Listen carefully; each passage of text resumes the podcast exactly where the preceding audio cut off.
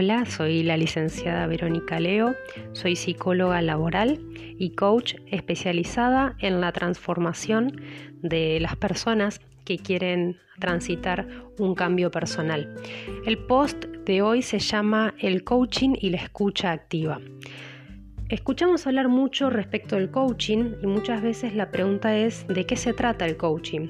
En principio podemos decir que el coaching está íntimamente relacionado con el cambio y el coach acompaña al coachee, que es la persona que busca esa transformación, en un proceso que lo guía a exponer todo su potencial personal. Decimos que es fundamental para conseguir este cambio o esta transformación crear una relación de confianza entre ambas partes y también tener un compromiso genuino del cambio. Decimos que muchas veces el cambio viene por motivos externos, que es cuando las circunstancias nos obligan a cambiar, y muchas veces tiene que ver con una motivación interna, que es cuando uno se da cuenta que ya no puede continuar como hasta ahora y necesita entonces modificar algunas cosas de su personalidad. En psicología decimos que cuando no podemos cambiar una circunstancia, lo que sí podemos mejorar o modificar es el nosotros mismos. En el proceso de coaching se analiza el estado presente, se fijan determinados objetivos y se planea y se planifica un plan de acción para lograr ciertas metas. Es importante que estas metas cuenten con cinco características.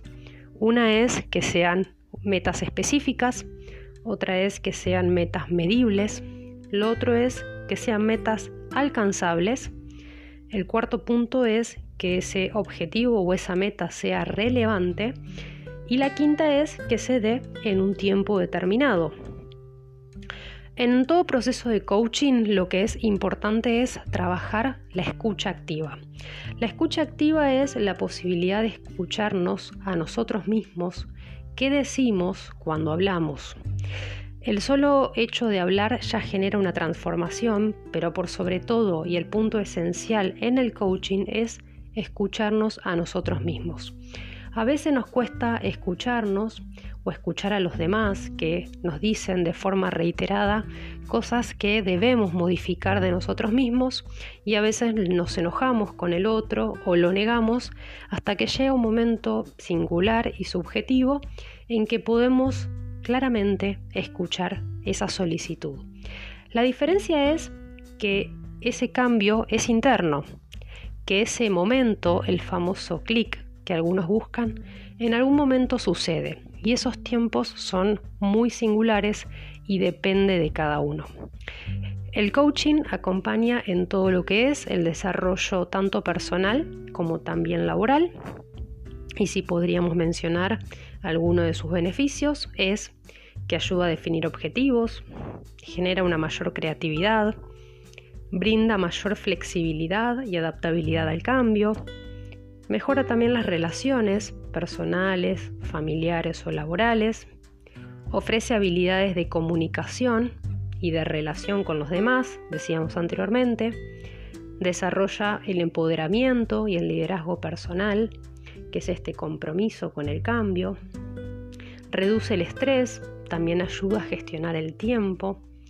Potencia todo lo que es la motivación y el bienestar personal ayuda a llegar más lejos y permite cambiar ciertas creencias limitantes por creencias potenciadoras a través del autoconocimiento.